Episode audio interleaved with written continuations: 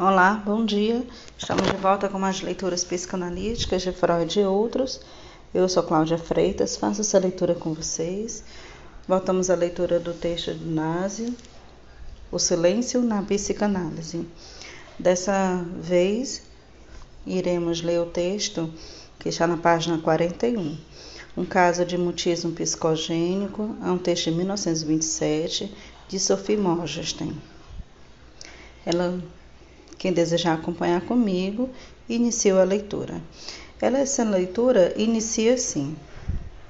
O que a criança não se atreveria a dizer nem a escrever, ela revela em seus desenhos, porque não prevê que numa pequena folha poder-se-á decifrar seu caráter, como em suas declarações ou sua escrita.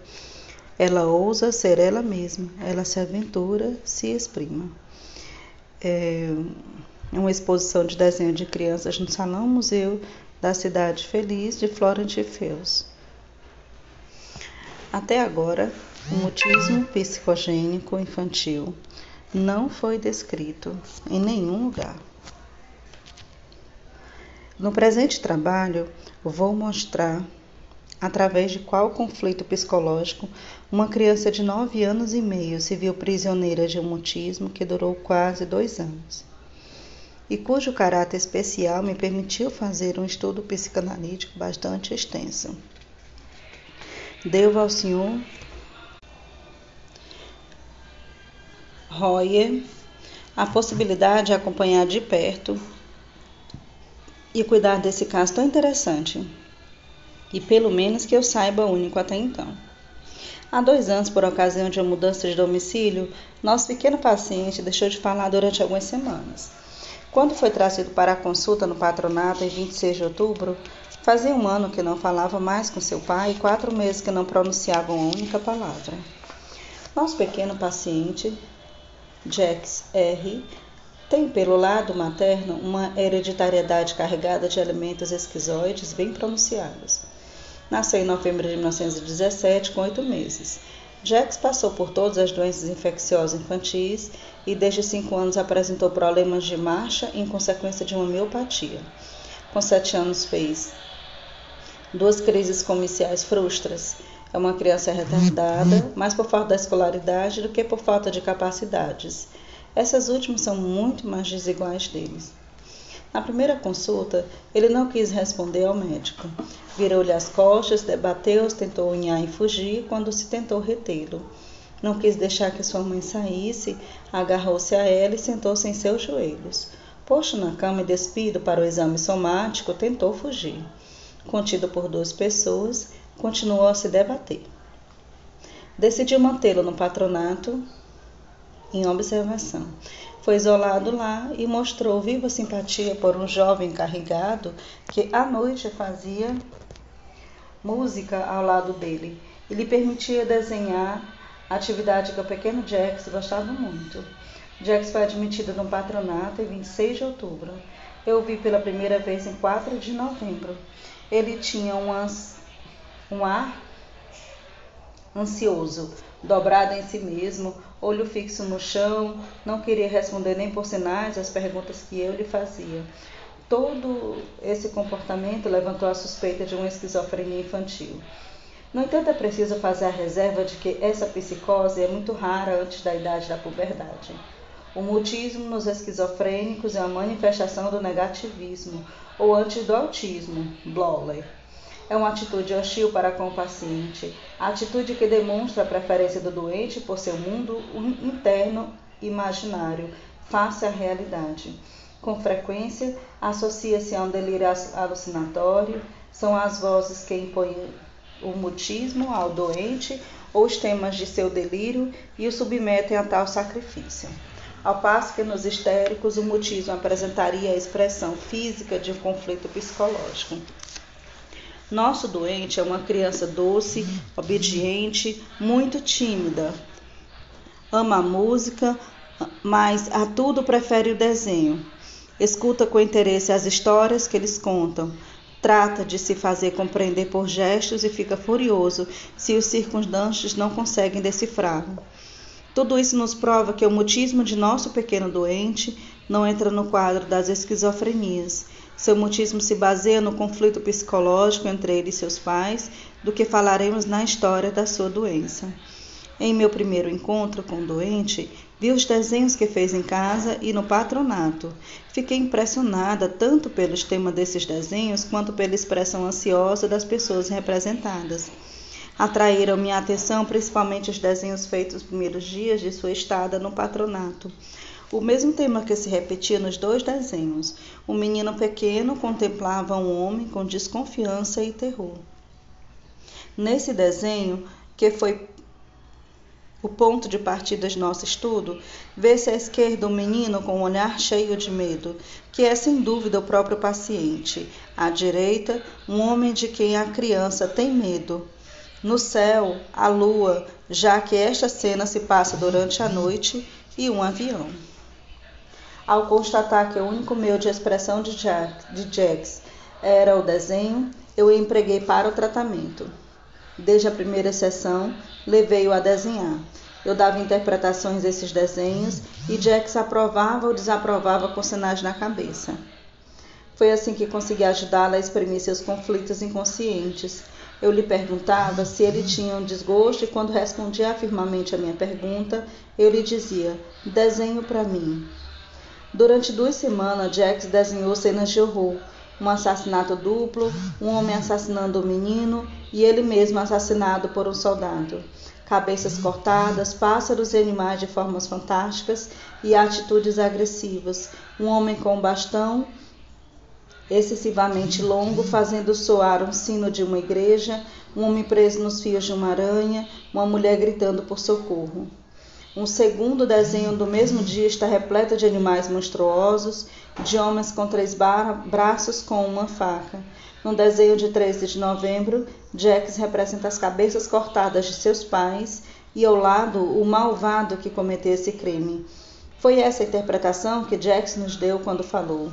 No desenho de 14 de novembro, vemos uma cobra, homens munidos de bastões em formas de pipas e de facas e um homem matando uma cobra. Um dos desenhos de 18 de novembro representa homens fantásticos, alguns passeando na lua, outros providos de asas, pássaros enormes.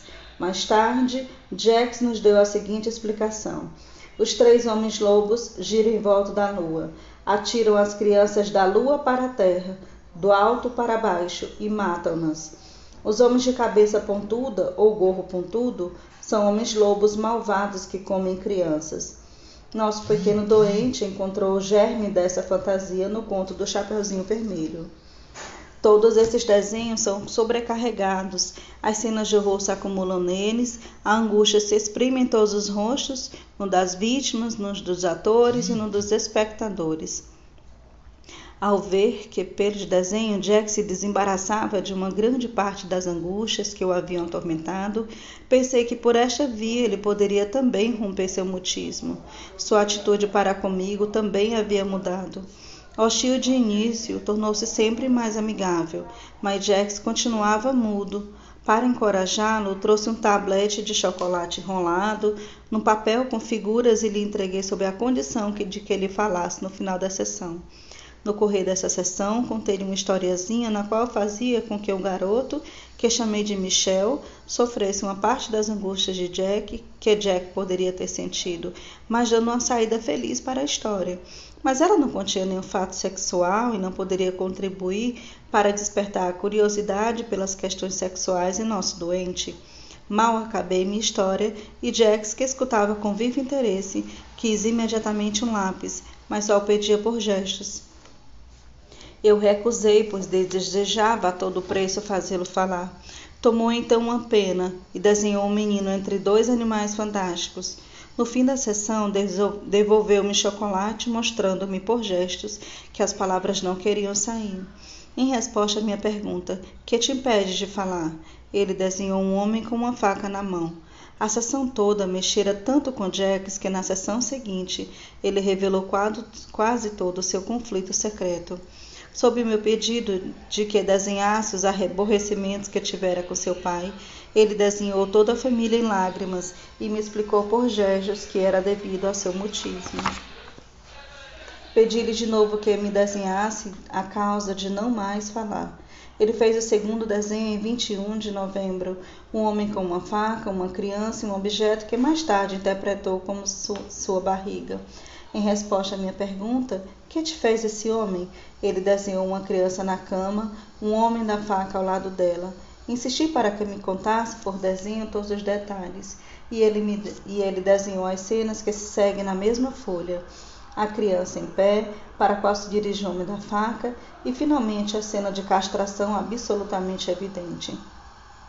Aproveitei a ocasião para lhe dizer que não lhe cortariam nenhum membro, pois não havia nenhuma razão para ter medo dessa punição, porque jamais se castiga as crianças desse jeito, e que ele logo se livraria de seus maus hábitos desde que não pensasse mais nisso. Na mesma sessão, ele desenhou no final uma cena cheia de atrocidades: um homem enforcado, uma cabeça cortada, fuzilamentos. Na explicação oral que nos deu mais tarde, ele nos falou de um assassinato triplo. O rei tinha matado o menino e eu, e tinha se matado em seguida. Depois de nos ter revelado de maneira tão expressiva as visões de horror que o obcecavam, continuou, no entanto, sem falar. Tentamos então romper seu mutismo através do medo. Foi encerrado numa cela, na qual o libertei depois de meia hora. O resultado foi o mesmo que no caso do chocolate. Jax não falou, mas se apresentou a desenhar uma criança em lágrimas, com um lenço molhado na mão e um homem de boné com uma faca na mão. No desenho seguinte, temos homens em atitudes misteriosas, com fuzis e bastões aproximando-se de igrejas, casas e torres. Esses dois fracassos em meu tratamento decidiram me levar Jax a reagir através de interrupção das sessões, sendo que ele podia ver que eu vinha para o tratamento dos outros doentes. Na primeira sessão, após esse intervalo, que durou uma quinzena, Jax tinha pressa em me contar sua tristeza. Ele soubera que sua mãe estava gravemente doente, desenhou sua mãe na cama, uma criança ao lado dela, com expressão de terror na fisionomia. Tratei de lhe explicar que não poderia ir ver sua mãe antes de falar. Disse-lhe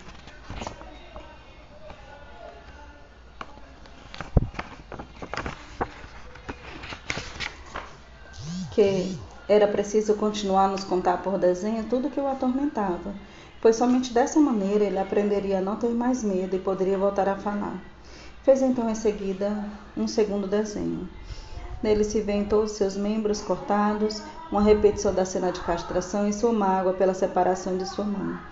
A explicação oral que nos deu em 1 de fevereiro confirmou plenamente nossa hipótese, o que aconteceu também para a maior parte dos outros desenhos. Gostaria de chamar-lhe a atenção para um de detalhe desse desenho, no qual falaremos mais tarde: o homem da barba estranha. Não se tem mesmo certeza se é uma barba ou uma língua. Na sessão seguinte, 24 de dezembro de 1926, Jax nos comunicou uma nova obsessão, a de lhe cortarem a língua. Parece que na casa haviam nos ameaçado com a punição devido a seu mutismo, mas essa não é a única causa dessa obsessão. Os desenhos seguintes exprimem uma angústia crescente, uma inquietude profunda, não somente pelos temas repletos de atrocidades, pela repetição desses temas, mas também pela acumulação de objetos apresentados sobre a mesma folha.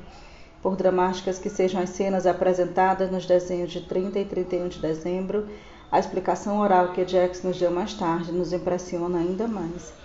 Um terceiro desenho de 30 de dezembro apresenta uma dupla operação, mas os enfermeiros com coifa e a mesa cirúrgica constituem somente o disfarce sobre o qual Jax apresenta um coito e uma castração.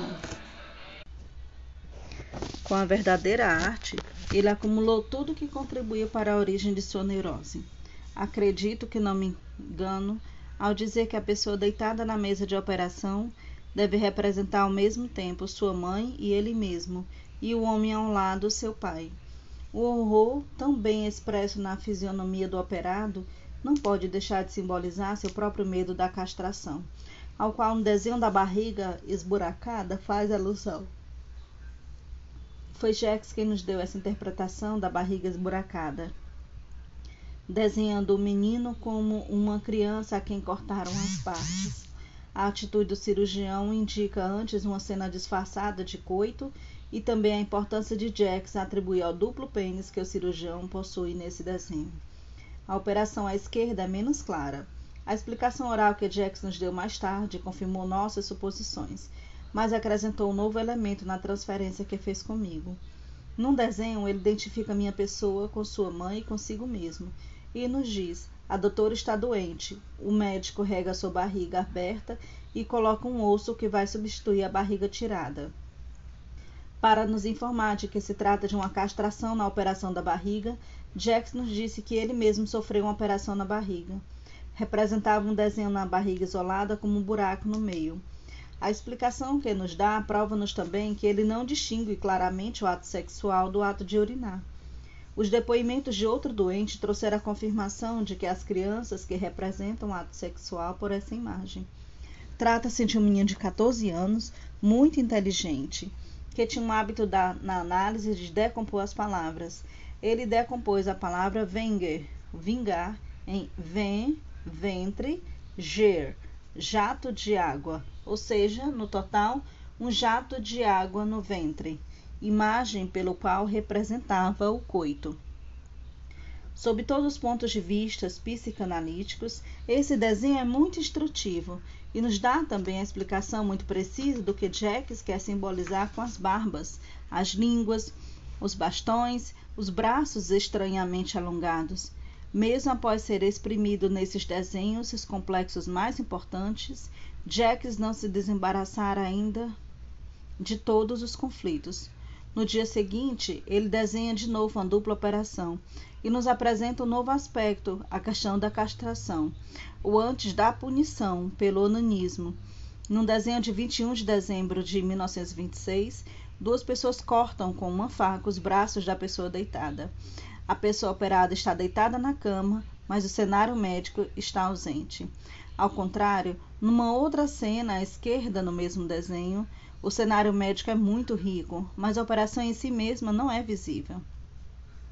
A cena direita baseia-se no fato de que prendiu as mãos de Jack à noite para impedi-lo de se tocar. Parece-me que a pessoa à direita é um homem, seu pai, e da esquerda uma mulher, sua mãe, a explicação que mais tarde Doente deu para esse desenho é a das mais preciosas. Ele diz que me cortam os braços a mim, doente de gripe, para me curar, pois minhas mãos estão sujas, são más porque fizeram sujeiras.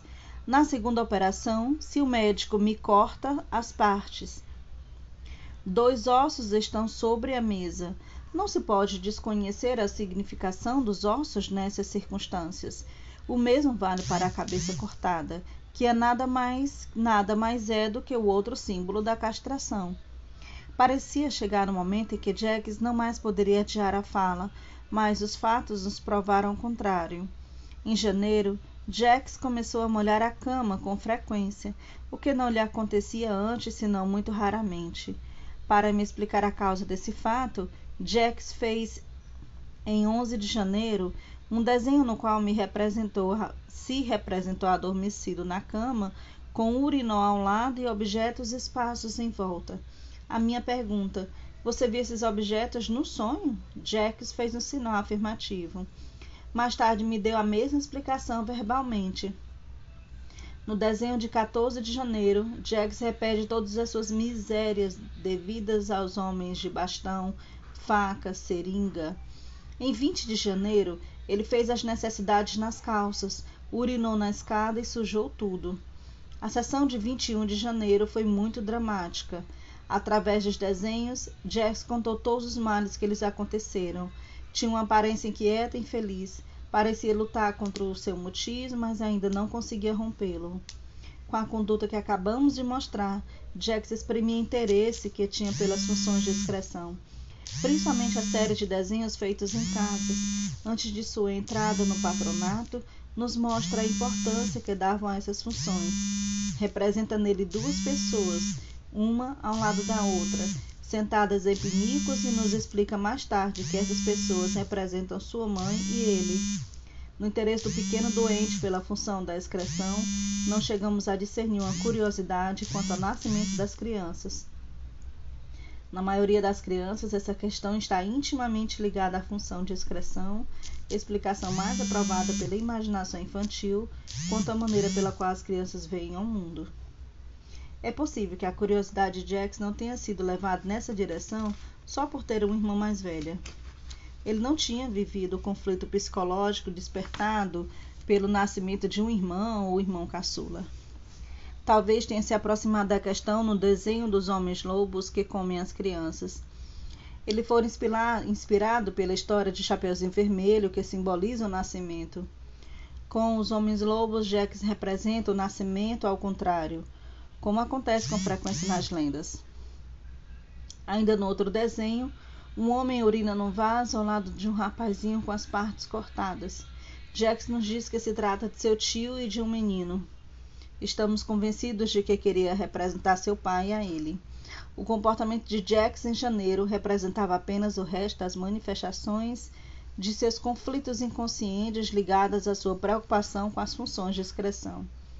Depois que esse conflito passou na, da camada inconsciente para a consciente, desapareceu toda a angústia que obcecava Jax. Ele perdeu todo o medo que o impedia de falar e na primeira ocasião de visita aos pais, dois dias mais tarde, começou a responder com voz baixa às perguntas de sua irmã. Jax fala desde 23 de janeiro. A partir dessa data, repassei com Jax todos os desenhos, pedindo-lhe sua interpretação. Comecei pelos últimos desenhos, que contêm mais elementos sobre a origem de sua neurose, e terminei pelos desenhos que fizeram em casa. Dessa forma, obtive uma confirmação muito clara da minha hipótese sobre a origem da neurose e sobre a significação de seu mutismo. A princípio, ele só respondia em voz baixa e com palavras muito abruptas, mas pouco a pouco chegou a se exprimir em voz alta. Sua atitude para com o ambiente mudou muito também. Ele se mantém ereto, olha sem medo em torno de si e responde também a pessoas estranhas. Durante sua permanência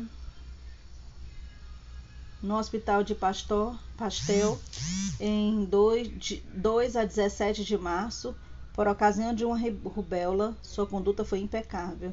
Não urinou na cama e só respondeu às perguntas das freiras. No patronato, manteve-se ainda um pouco afastado nos últimos dias de seu internamento, na maior parte do tempo ocupado em desenhar, mas na recreação brincava com outras crianças, provocando-as com frequência. Sua atitude para com o pai mudou completamente. Ele lhe fala muito amigavelmente e demonstra grande alegria em vê-lo. Foi para casa várias vezes em visita e todos ficaram impressionados pela mudança em seu comportamento. Há mais de três meses voltou definitivamente para casa. Comporta-se bem, fala até demais. Toda sua vida desenrola no mundo imaginário. Mesmo atualmente, prefere responder uma pergunta complicada com desenho ao invés de uma palavra como nos demonstra o desenho de 3 de fevereiro, que representa um soldado a cavalo e outro a pé, dando tiros de fuzil e acendendo duas velas no céu. Eles querem matar Deus, nos diz Jax. É a primeira vez que se dirige sua imaginação para um assunto supra-individual. Deus representando seu pai numa região mais alta. É necessário ainda apontar o interesse de Jax pelos sonhos. Ele os conta e os desenha, o homem da faca que representou no desenho de 22 de março era uma visão. Desde que se livrou de sua angústia, o caráter de seus desenhos mudou. Segundo Freud, o recalque provoca a sublimação. Em nosso doente, o recalque ativou a animação e contribuiu para a riqueza do tema de seus desenhos. É muito interessante que o próprio Jackson o tenha percebido. Quando lhe pedi em 28 de fevereiro que refizesse o desenho, de 28 de outubro que tinha perdido, ele me disse: Eu me lembro muito bem dele, mas não poderia mais fazer exatamente o mesmo desenho. Ele tinha razão. A diferença entre esses dois desenhos sobre o mesmo tema é chocante. Enquanto que 28 de outubro, ver figura 1, exprimia uma angústia assustadora de um acontecimento surpreendente que se passava à noite às escondidas, o segundo nos mostra dois homens em tranquila conversa diante de uma casa na luz, com luz acesa. Jack desenha com frequência agora cenas cômicas e me mostra seus desenhos com ar zombenteiro. Ele desenha Fratellini saindo de um palácio, mulheres em roupas de homens. Já conhece sua vocação. Diz-me que quer ser pintor. A mesma liberação produziu-se em sua atitude para com o pai. Após dois anos de hostilidade, fala-lhe amigavelmente O medo desapareceu completamente. Por várias vezes, Jack me disse que não me sentia mais medo de seu pai nem do homem que corta as pernas, as mãos e outras coisas, que não pensava mais nisso.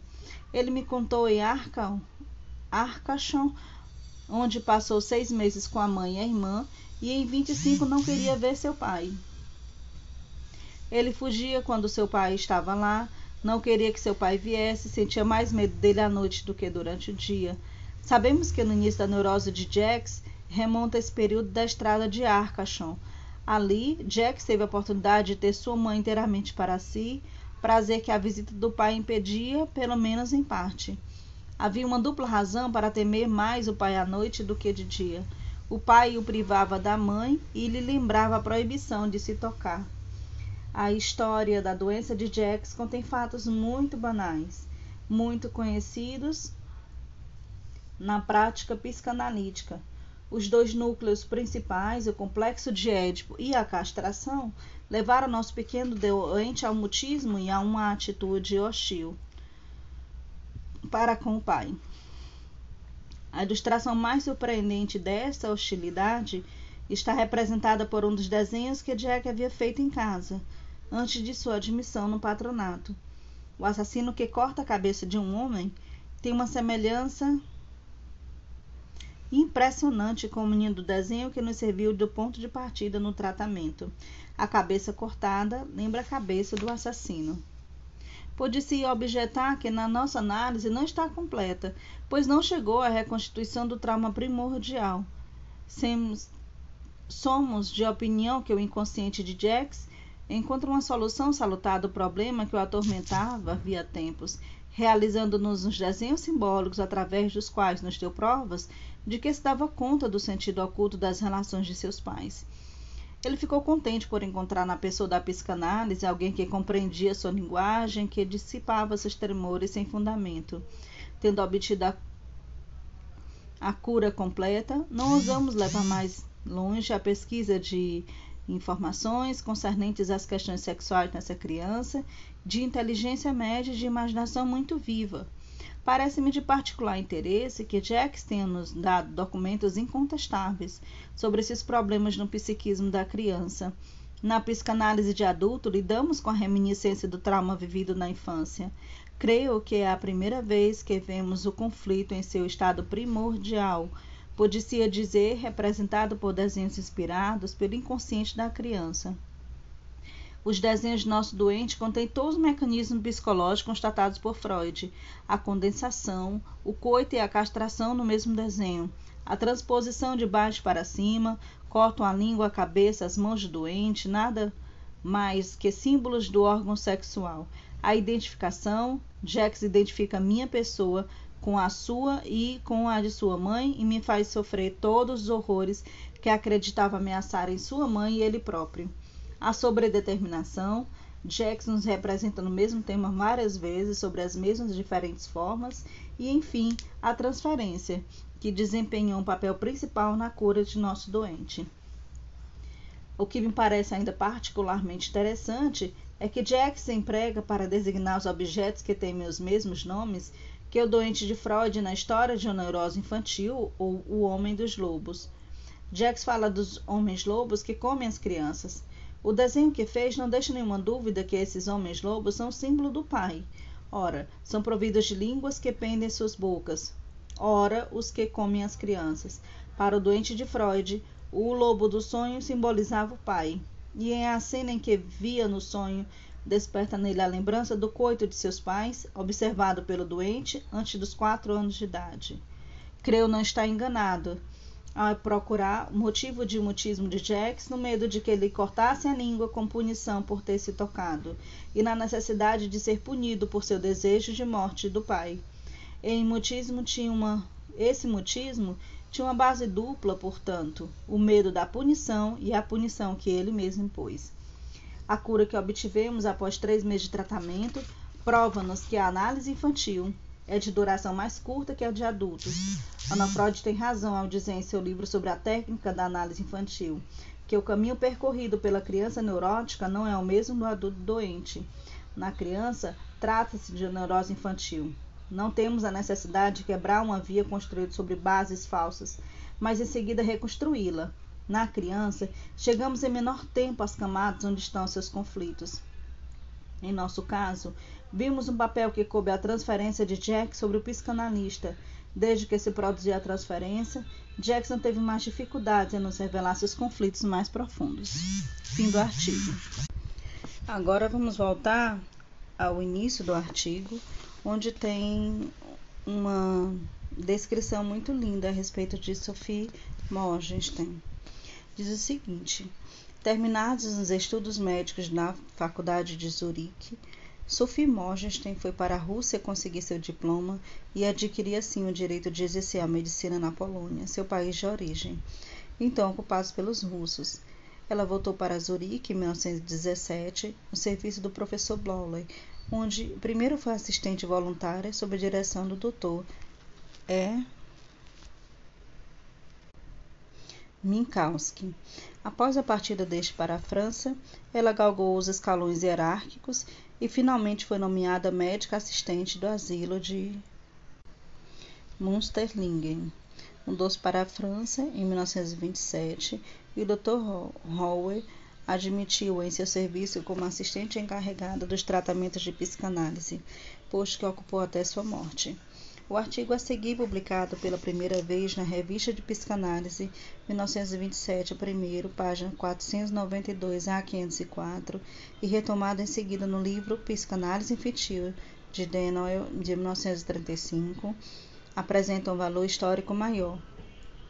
É o primeiro trabalho psicanalítico conhecido na França, no qual um psicanalista utiliza o desenho como método de análise, mas é também o primeiro trabalho psicanalítico que mostra claramente como o silêncio introduziu um dispositivo de escuta analítica da criança através do desenho. Fim do artigo. Próximo podcast Vamos fazer o texto, né? Ler, ler, o texto. Silêncio e verbalização. Um suplemento à teoria, à teoria analítica da regra analítica de 1949 por Robert Flies. Obrigada a todos que continuaram até aqui.